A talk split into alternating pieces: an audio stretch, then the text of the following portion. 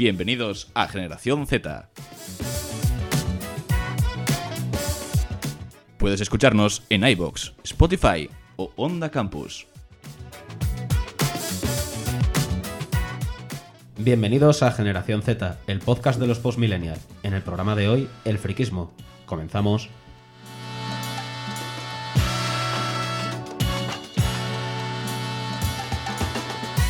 Siempre que vemos las películas y series americanas vemos que el friki era la persona impopular, el bicho raro de la clase y el que no tenía amigos. Yo con orgullo puedo decir que soy un friki. Y aunque cuando eres pequeño sí puedes ser rechazado por tus gustos o aficiones, luego vas a conocer a personas que comparten esos gustos. Personas que van a tener en su habitación llena entera de pósters, de juguetes de superhéroes, de videojuegos, de cómics y de películas. Las personas que somos de un pueblo pequeño, pues sí hemos tenido un poco más difícil encontrar a mucha gente con gustos afines. Pero cuando vas por la calle de una ciudad y ves decenas de personas con camisetas, gorras y demás productos de tu serie o videojuego favorito, te cambia la perspectiva. Lo que antes era ser el raro, ahora te abre un mundo más amplio en el que conocerás a gente con la que jugar a Yu-Gi-Oh!, con la que combat- combatir en Pokémon o hablar de la última película de Marvel. Porque sí, porque a día de hoy se ha dado la vuelta a la tortilla y ahora ser friki es mainstream. El boom de las películas de superhéroes, las series de anime como Dragon Ball, Naruto o Ataque a los Titanes, ha hecho ahora que el friki deje de ser impopular, aunque también hay muchos posturetas. Como siempre, me acompañan Marta Ávila Hola, buenas. y Roberto Carlos. Aquí como siempre activo, hermano. ¿Vosotros os consideraríais frikis? Otaku de pies a cabeza. Pero vamos, es que no lo dudo, es que lo digo alto y claro, de pequeño siempre he sido friki y otaku, Dragon Ball, Naruto, todas las series clásicas las he consumido, exceptuando Bleach, la que nunca me terminó de entrar. Y sí, soy friki y otaku de pies a cabeza, es que lo digo sin miedo. La verdad que yo también me considero un poco friki de algunas cosas. He tenido mi época fuerte de Harry Potter. Eh, no sé, también me ha gustado mucho Pokémon, los videojuegos de Nintendo sobre todo. Y bueno, sí, me considero friki. ¿Vosotros cuando os disteis cuenta, o sea, cuando empezabais a tener estos gustos y eso, que os decía, hostia, es que soy un friki? Cuando me vi Death Note en latino, ese momento sabes que tiene que ser porque te gusta lo del anime, si no, no aguantaría semejante aberración de doblaje. Yo creo que, por ejemplo, el, el afán así por los videojuegos de Nintendo y tal me vino eh, de mi hermano, de mi hermano mayor, que yo le veía jugar y me encantaba verle jugar. Y yo creo que eso me viene de ahí. Yo a mí me viene también desde muy pequeño, también por mi hermano mayor, porque él tenía juegos de Pokémon en la Game Boy Mm. Y yo pues he jugado a juegos de la Game Boy de mi hermano, el, Sí, sí, yo el, Po- también. el Pokémon Oro, el Pokémon Cristal, el Rubí, el Zafiro. y entonces yo, a mí me regalaron la Nintendo DS y yo también me, me aficioné muchísimo a los juegos de Nintendo. Eh, recuerdo que me regalaron el Dragon Quest, el Centinelas del Firmamento. Classic, classic. Yo creo que es el mejor juego que he jugado en la Nintendo DS junto con el, el Pokémon Platino es muy bueno, o sea, la historia me encanta y el Pokémon Plata porque desde muy pequeño yo he sido un fricazo de Pokémon, o sea, teníamos la película de, del poder de uno que el protagonista era Lugia y Lugia es mi Pokémon favorito de siempre, o sea, su diseño me parece precioso, aprendí a tocar con la flauta la canción de la película que, Ah, que no te cantaba Lugia. pasa del juego. O sea, me flipa Lugia. Tengo, o sea, hasta que salieron los juegos de Pokémon en, en Switch, tengo juegos de todas las generaciones, salvo de la primera, porque no había nacido. Hombre, es que verdad es que O la, sea- las ediciones rojo. El Pokémon rojo y el... El Pokémon rojo y el Sí, Pokémon ese- azul ese son lo los únicos que no en tengo. la, en la Game Boy Son los normal. únicos que no tengo. O sea, tengo de. O sea, el primero que, que tuve mío, porque los otros son de mi hermano. Mi hermano tiene de la segunda y de la tercera generación. Y a no, de, sí, de la segunda y de la tercera. Y a partir de la cuarta, que es ya Pokémon Diamante, Perla y Platino. O sea, desde el Platino hasta el Pokémon Ultrasol. Los he tenido mínimo uno de esa generación. Y a veces hasta dos.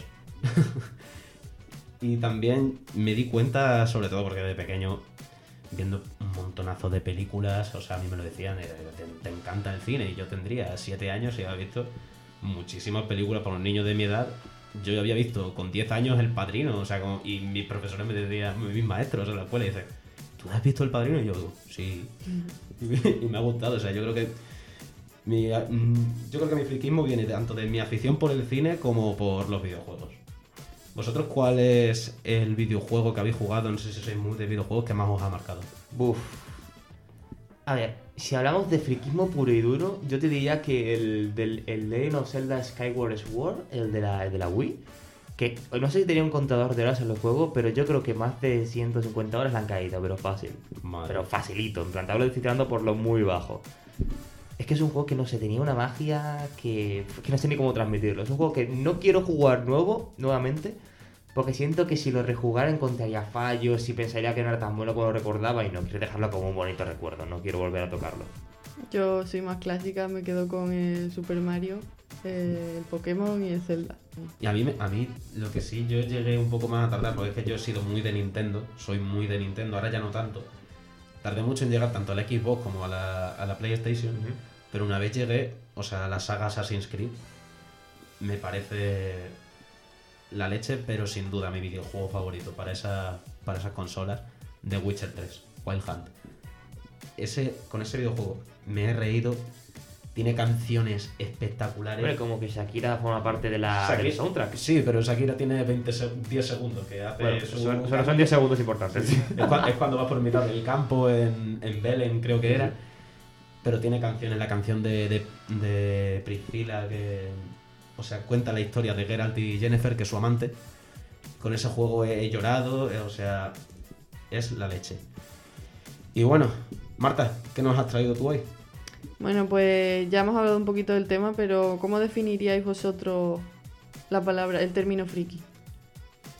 Mm, Yo creo que una persona que le gustan pues, los cómics, eh, le gustan los superhéroes, le gusta ver series de dibujos y no de dibujos, de ciencia ficción, de fantasía. Gente que le gusta ese, ese estilo. ¿Y tú, Roberto? Pues yo diría que básicamente un poco lo mismo. Una persona que le agrada mucho algo y lo lleva pues un poquillo al extremo, ¿no? Yo qué sé, puede ser, yo qué sé, el arte, las ilustraciones, los videojuegos, el anime, el manga, los cómics. Es que abarca muchos campos, así que yo creo que el friki es más una forma de llevar una cosa que un campo concreto de gusto. No sé si me explico. Sí, muy amplio. Muy amplio, Vale, exactamente. pues friki es la palabra de origen anglosajón que la Real Academia de la Lengua Española define como extravagante, raro o excéntrico, persona pintoresca o extravagante, o que practica desmesurada y obsesivamente una afición. Hoy en día la palabra friki la asociamos con el ámbito del entretenimiento, pero antiguamente en Estados Unidos la palabra freak se utilizaba para referirse a personas con malformaciones o anomalías físicas que eran exhibidas en circos. Por si no lo sabías, existe una fecha señalada en el calendario para el Día del Orgullo Friki, el 25 de mayo. Esta fecha no se cogió al azar, y es que el 25 de mayo de 1977 se estrenó la primera entrega de Star Wars. ¿Conocéis esta saga? Eh, la conozco y demasiado bien. Eh, no me Bueno, gusta. conocerla yo creo que todo el La mundo sabe lo que es, pero haberla visto... Eh, soy un grandísimo fan de Star Wars. No me gusta nada la última trilogía, tengo que decirlo. Pero lo están salvando con The Mandalorian. Yo me llevaron al cine a la fuerza a ver la de. Con la- la el- no, a la fuerza y con la fuerza. A la, ¿Cómo se llama? Creo que fue la de Los últimos Jedi. Sí, La que viene antes del ascenso de Skywalker. sí, es la segunda de y la de me pareció bien, en plan, decente, estaba bien, pero no sé, no le, no le encontré la magia como para verme todas las Vi un resumen rápido por YouTube, de, bueno, rápido, 40 minutos de resumen, para entender un Es poco que de qué iba quizás la... puede ser la saga más... con más películas, pues quizás. O más O sea, antigua, o desde, sea, Son sí, sí, muchas. de desde ma- 1977, o Eh, sea... Son tres trilogías, o sea, está la trilogía original, luego Sí. las precuelas y estas que son secuelas o continuación. Pero vamos, que no, no me terminó de, de enganchar y no soy fan, las cosas como son. Bueno, pues como ya hemos hablado y sabemos, hoy en día se puede ser friki de, de cualquier cosa, no solo de series, películas o videojuegos. Y ahora quiero preguntaros, ya sabemos más o menos nuestros gustos, pero elegid solo una cosa de la que os consideréis más friki. ¿Tiene que ser una serie o...? No, cualquier cosa, cualquier como cosa? si es coleccionar chapas, cualquier cosa. Anime, anime, clarísimo, que no lo un, un anime en concreto. ¿Uno en concreto? Qué cabrón. Eh, uf, un anime concreto. Naruto, te digo Naruto. Y te digo que estoy... En verdad es que llevo dos anillos de Naruto ahora mismo puestos y es por eso que lo voy a elegir, pero es que... Mm, ¿Y tú? eh, todo lo que tiene que ver con el legendarium de Tolkien. Hobbit, Señor de los Anillos, el legendarium de Tolkien, sin duda. Es el Marillón. Libro que recomiendo. Aunque es un poco lioso, pero lo recomiendo. Vale, pues hasta aquí. Pues muchísimas gracias, Marta. Y Yo no podría decidirme, así que no respondo. Y bueno, Roberto, ¿qué nos traes tú hoy?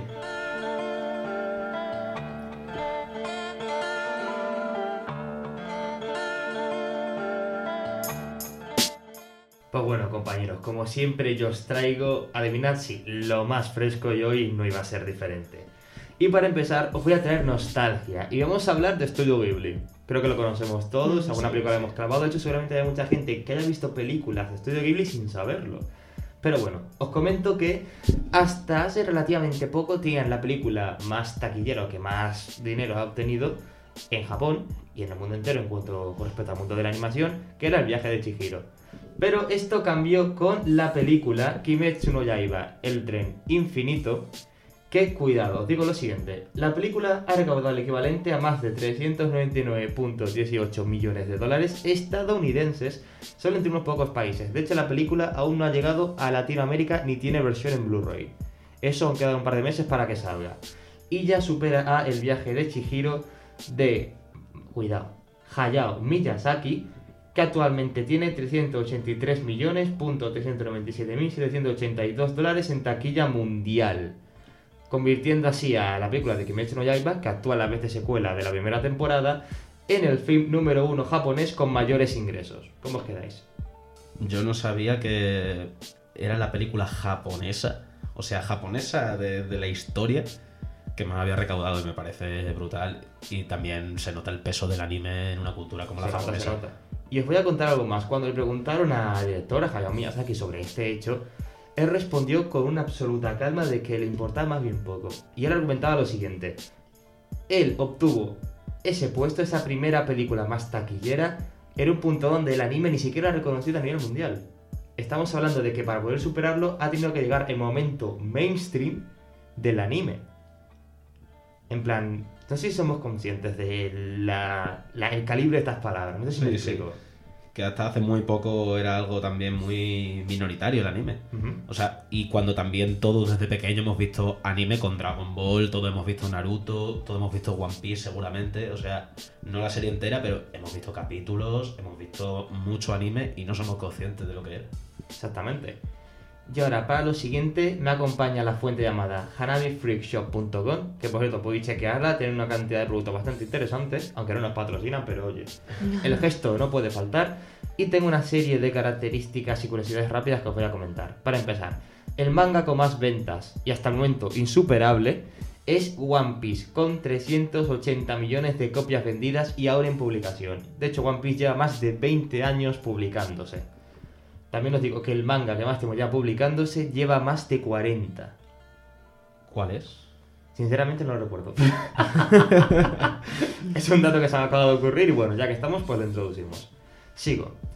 En Japón es común que después de que alguien lea un manga, lo deje en algún sitio público, como una mesa, un banco de un parque, para que otra persona lo recoja, se lo lleva y lo lea. Lo que Qué se llama la curioso. costumbre del libro viajero, que seguramente lo habéis escuchado alguna vez. Bastante curioso, sí. Eso pasa en España y sería una auténtica catástrofe. La verdad que... Yo, ¿Te yo tendría el doble de cómics de los que tengo, la verdad. Yo empezaría a coleccionarlos. y ahora, lo siguiente que esto es muy curioso. Akira Toriyama, el maestro detrás de Dragon Ball, nos comenta que en un principio de la historia Goku iba a ser una chica, iba a ser una niña. Pues me parece muy curioso porque mm, no sé si sabéis que Son Goku está basado en la historia de Son Wukong, que es un mono. El Que- mono del bastón. Claro, el mono del bastón. Y que van lo de la nube voladora y de todo. Pues me parece muy curioso. Estamos hablando de que uno de los personajes más icónicos de la historia del friquismo en general, ya no solo el manga anime, iba a ser, iba a ser un personaje femenino. Pues habría estado bastante bien. La verdad es que sí, es que tenía que pensar, la verdad. Pero simplemente se le fueron los cables y dijo, pues voy a convertirlo en un... A mí, a me da igual, porque mi personaje favorito de Dragon Ball no tiene género, porque es Piccolo. Donde haya genios como tú, sabemos que el mundo irá mejor. Ahora, sigo lo siguiente. La serie más cara que se ha producido es Afro Samurai y tiene solo 5 capítulos. Y en cada capítulo se invirtió un poco más de un millón de dólares. ¿Y No tuvo éxito? Porque yo no la conozco. Yo tampoco. Sinceramente, yo la conocía ya de antes, pero no la he visto. Y son cinco capítulos Cinco y capítulos. se gastaría cerca de 6 millones, bueno, más de 6 millones. A ver, que si queréis producimos uno igual, que yo tengo calderilla suelta, pero... pero bueno. Y ahora sigo. ¿Conocéis la película Akira? Akira. Akira. No, No. Akira te llama, Akira secas. No me No. suena. No, me, me suena haber visto el nombre, pero no, no la he Pues visto. os digo lo siguiente. Akira fue el principal pionero a la hora de presentar el anime al mundo occidental, en el año 1998. Su espectacular ciencia ficción e historia poco predecible hicieron de este anime algo completamente inolvidable. Incluso podemos ver referencias a esta película en otras obras originales como fue Matrix. Matrix de hecho toma influencias de la película de Akira. En serio. Sí. Me quedé bastante, me quedé bastante impresionado, la verdad. Pero que, que se basa también en un mundo así controlado por las máquinas. Sí, tiene unos caracteres muy similares. De hecho, si ves la, la estética de las películas, te das cuenta que tienen, tienen bastante similitud. Pero sigo. Ahora os traigo una de la serie del momento. Shingeki no Kyojin, Ataca on Titan, Ataca a los Titanes. Os digo lo siguiente. Hajime Isayama estaba trabajando en un café internet cuando se encontró con un cliente borracho. La experiencia le afectó tanto que se inspiró en ese hecho para crear un manga sobre el tema. Como os he dicho, esta historia se llama Attack on Titan, Shingeki no Kyojin, o bueno, las variantes que queráis. Según Isayama, el cliente le mostró lo difícil que puede ser comunicarse con alguien a pesar de ser de la misma especie. También le hizo darse cuenta de que el animal más espantoso es también el más común, el ser humano. Me parece brutalísimo que se inspirara en un borracho para hacer uno de los mejores animes. Yo creo que es un anime que está marcando. Está marcando o sea, tendencias. Lo está petando Está muchísimo. partiendo. Yo soy un gran, un gran seguidor de, de, de- de Ataque a los Titanes. Y te voy a contar una curiosidad que no sé si sabías. ¿Conoces a Brock Lesnar? Sí, sí. luchador de UFC y. WWE, pues el creador de, de Ataque a los Titanes se basó en Brock Lesnar para crear al titán acorazado. ¿En serio? Y si te das cuenta, hay similitudes porque... Las hay, las hay. El tiro es de un- corte de cabello, es el un color. tío chetadísimo, rubio. No creo que Reiner esté basado, el que... No, no, eso sería ya demasiado. Un poco spoiler, perdón. Eh, Bueno, quien no lo ha visto ahora no lo va a ver ya. Sí, ya. Eh, pero sí, está basado en Brock Lesnar y creo que también, o sea, se ha basado en, que me pareció muy curioso, en los, en los cuadros de Goya. El de que sale, era, mm, eh, ¿quién era? Era, mm, el que sale devorando a sus hijos, era el eh, Eh, Cronos. Sí, Cronos, sí. Cronos devorando a sus hijos, que es como los titanes devoran personas, o sea, parece, o sea, que está totalmente inspirado en eso y también, pues, el coloso también de, de, de Goya, también está muy inspirado y lo leí en una entrevista que sí, que, que le inspiró muchísimo Goya y así que hay un poquito de, de la cultura española que, Eh, eso que- cuidado, eh. que, Hay ha que influ- que ha reconocerlo. influido en uno de Y los ahora voy a bajar la autoestima de medio planeta Tierra. Vengo con el significado de la palabra otaku en el idioma japonés, ya que esto. La palabra otaku posee un significado extremadamente negativo en el idioma japonés. Esta se utiliza generalmente para referirse a alguien que se queda en casa todo el tiempo y que no tiene vida social. ¿Cómo os quedáis? La definición de otaku. Otaku pura y dura. Pero también le falta un matiz, no se duchan. Lo niego. Pues muchísimas gracias Roberto, Como siempre, un placer estar aquí. Marta. Gracias. Y ahora os dejamos con el opening de un grandísimo anime que nos ha marcado, Digimon.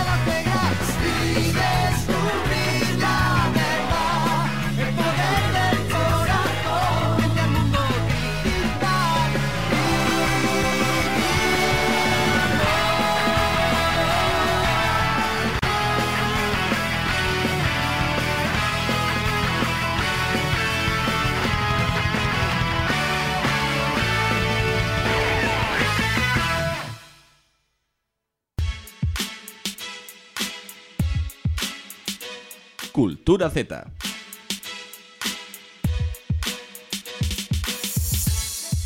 Pues sí, continuamos con Cultura Z, con Victoria Domínguez Hola. y Samuel Lago. Muy buenas. Samuel, ¿qué nos traes hoy? Las grandes sagas del cine como Star Wars, Indiana Jones, Alien, Regreso al Futuro o Harry Potter las conocemos de sobra.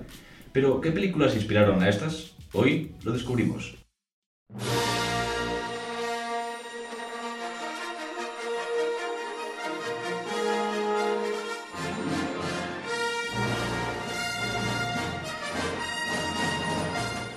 Mítica space opera creada por George Lucas marcó un antes y después junto a Tiburón en la industria cinematográfica, tal y como la conocemos. Pero, ¿en qué se basó Lucas para crear este universo muy muy lejano?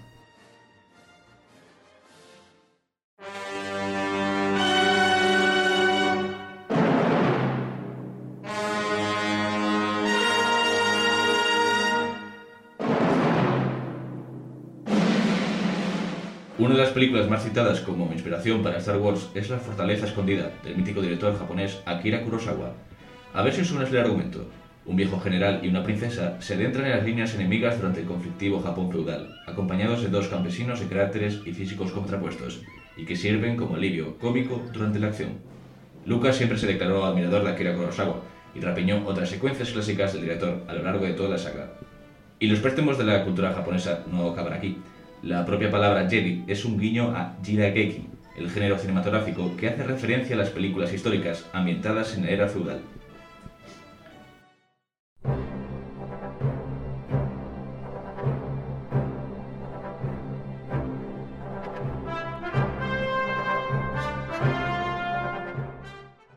Aún no dejamos atrás al bueno de George Lucas, que junto a Steven Spielberg crearían al mítico arqueólogo Indiana Jones.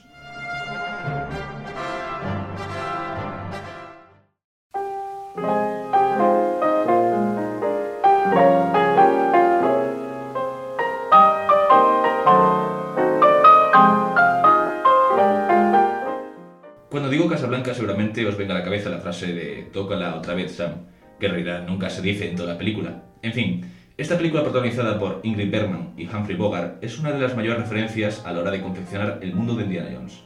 Que sí, que son películas completamente diferentes, pero en esta película contribuyó mucho, sobre todo a crear la atmósfera que envuelve al film.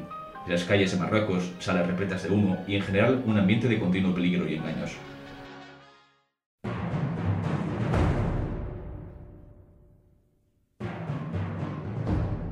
Lawrence Arabia es otra gran influencia de Indiana Jones, en tono y en composición. Sobre todo se aprecia en las películas de La Última Cruzada y El Arca de la Alianza, con esas míticas escenas de persecución a través de infinitos desiertos. Si no has visto esta película y te gusta Indiana Jones y el cine en general, necesitas ver esta obra maestra del cine.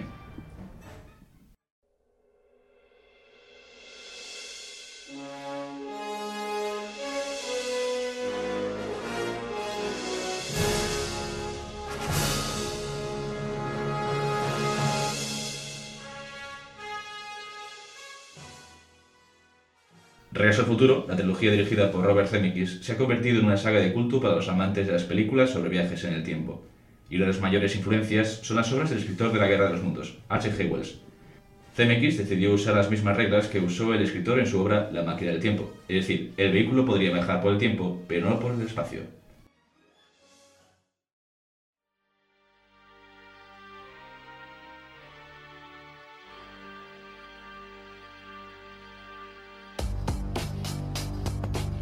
La saga Matrix, ya clásico de ciencia ficción dirigida por las hermanas Wachowski, coge muchas referencias de también clásicos del anime japonés como Akira o Ghost in Shell, pero la influencia más grande y quizás más famosa en Matrix es la novela Neuromancer, de 1984 de William Gibson, que transformó el género de la ciencia ficción. La historia del libro se centra en Case, un vaquero que se conecta al ciberespacio para realizar todo tipo de espionaje, robo y otras cosas cyberpunk.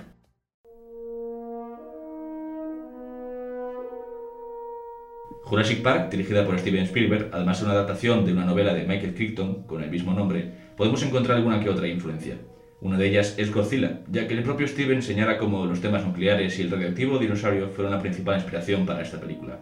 Y otra que me parece muy curiosa señalar es que la escena del vaso vibrando cuando el T-Rex se acerca al coche está basada en una escena de la película de China Syndrome, en la que en este caso lo que vibra es un vaso de café.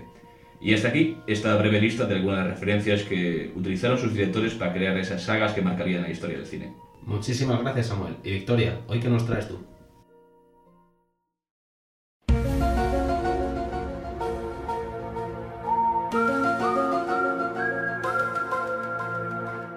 Pues yo aprovechando el tema a tratar hoy, me gustaría hablar de una de mis series favoritas.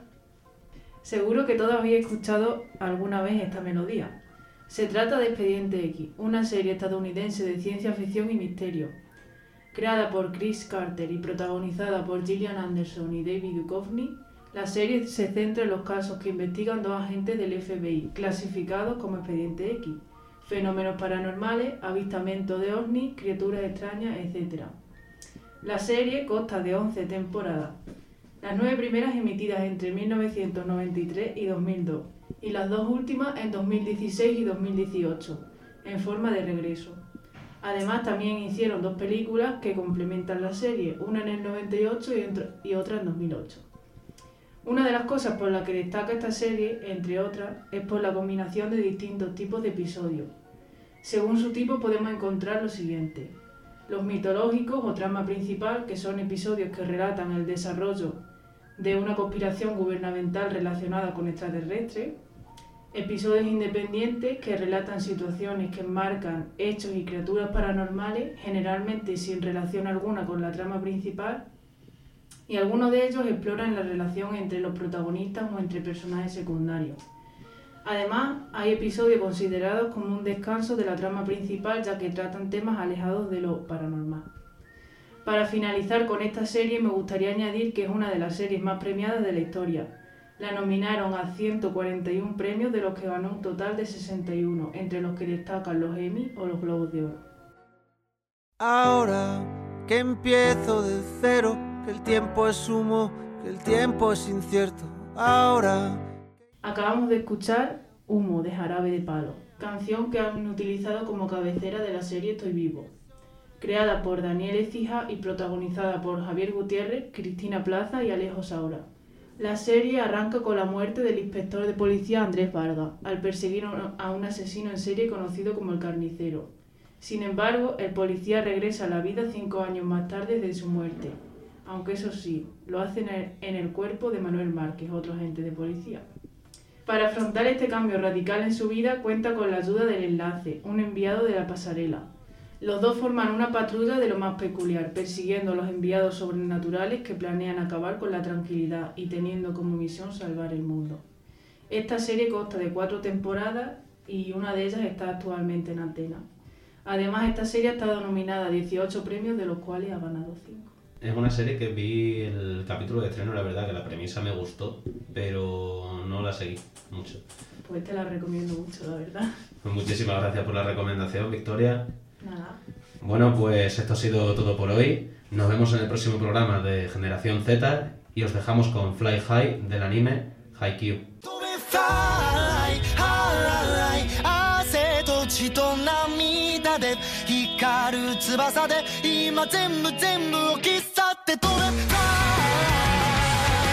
Puedes escucharnos en iBox, Spotify o Onda Campus. Generación Z.